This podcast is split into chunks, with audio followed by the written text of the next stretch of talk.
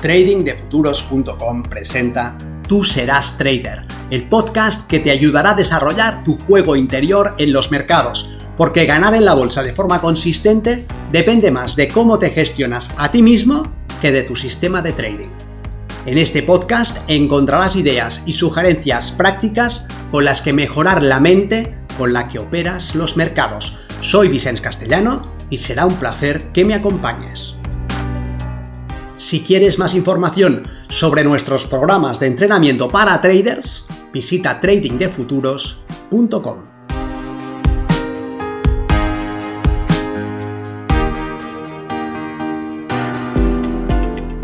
Cuando nada te funcione.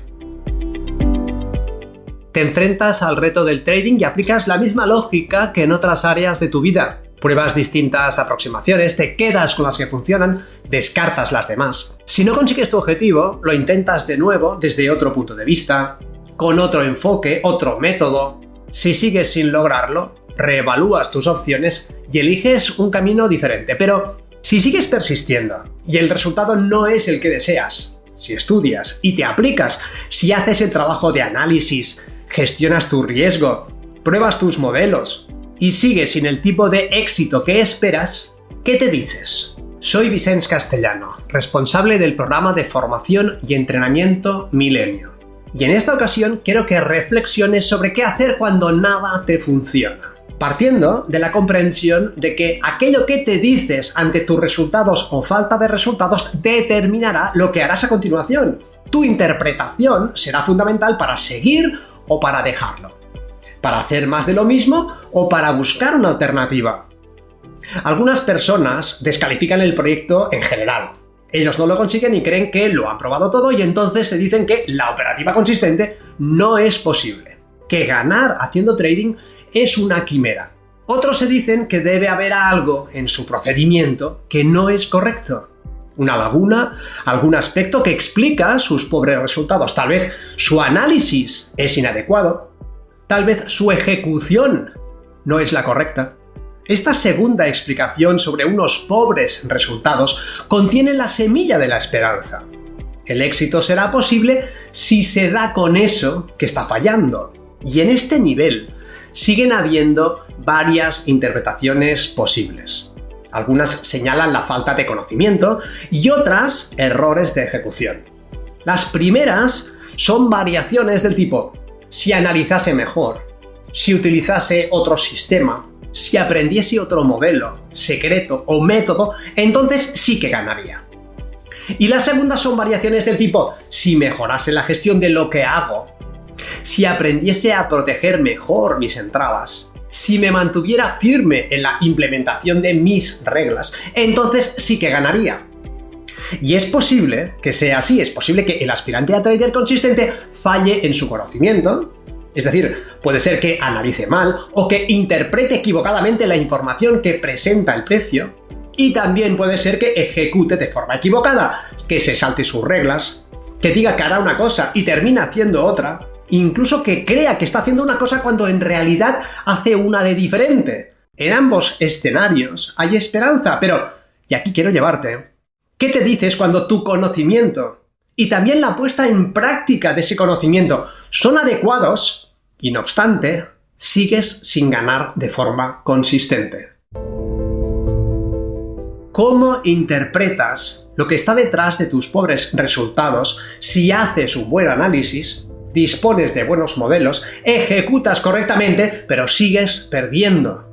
En este punto, puedes regresar a la casilla de salida y concluir que el trading es una actividad que no es posible.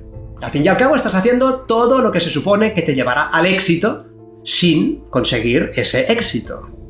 Y los humanos tenemos que preservar nuestra autoimagen para poder funcionar en un entorno de incertidumbre.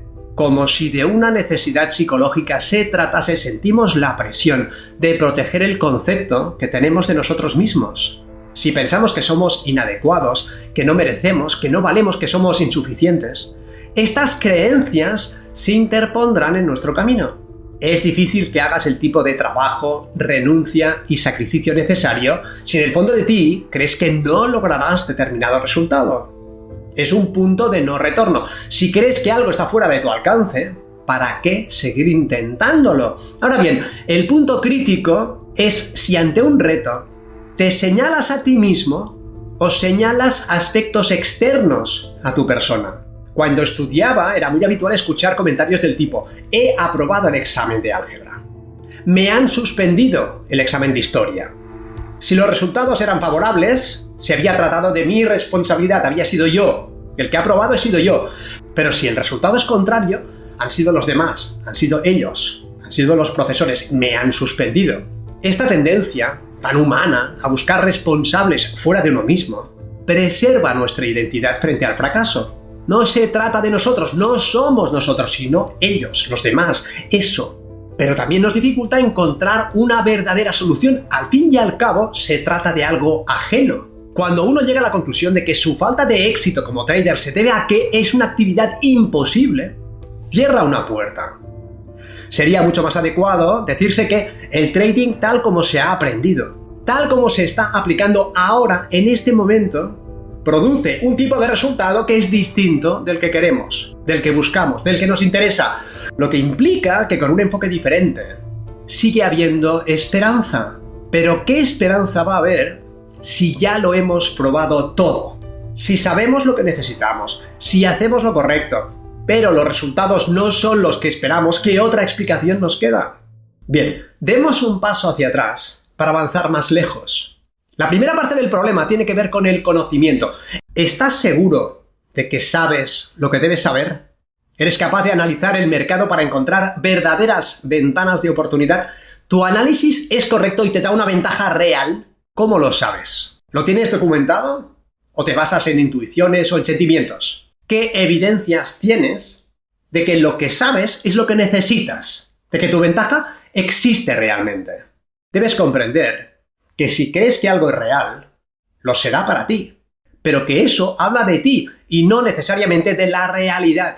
El punto de partida para solucionar el problema de la falta de consistencia debe ser el cuestionar nuestras asunciones. Necesitamos evidencias que apoyen o desmientan la validez de nuestro conocimiento. Y esto es muy sencillo. O puedes documentar una ventaja real o no puedes. Empieza pues por ahí. Si no puedes, ya tienes elementos reales sobre los que trabajar.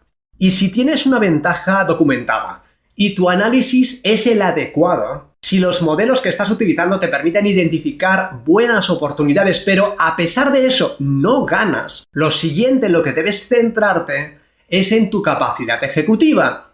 ¿Estás haciendo lo que debes hacer de la forma en que debes hacerlo? ¿Estás implementando tu ventaja en la manera que te permite que esta ventaja se exprese? Porque si resulta que sabes analizar el mercado, pero que luego, bajo la presión del directo, no ejecutas como debes, tus resultados no pueden aparecer. Entonces, tu siguiente movimiento debe pivotar alrededor de la evaluación de tu desempeño.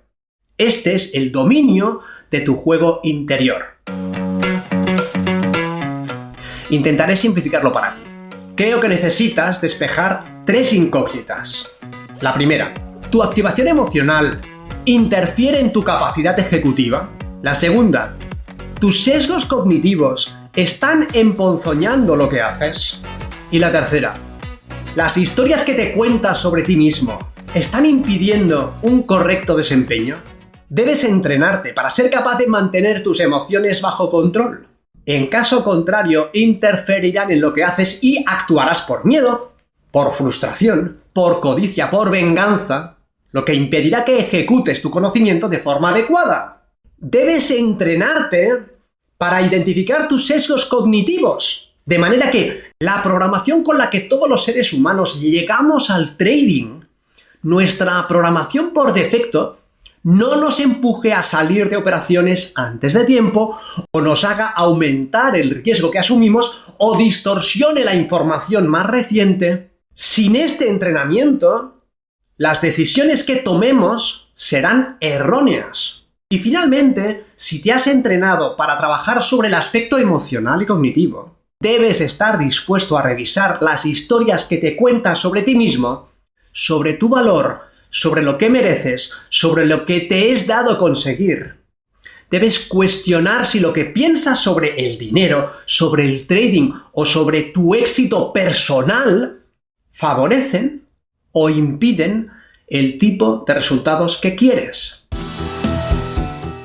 Esta actividad es muy exigente y desde determinado punto de vista bien puede ser abordada como el mejor programa de crecimiento personal y desarrollo que puedes llegar a hacer.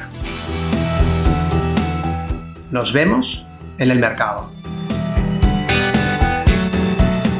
Para mejorar tus resultados como trader, aprende el sistema Milenio y entrénate con nosotros en tradingdefuturos.com.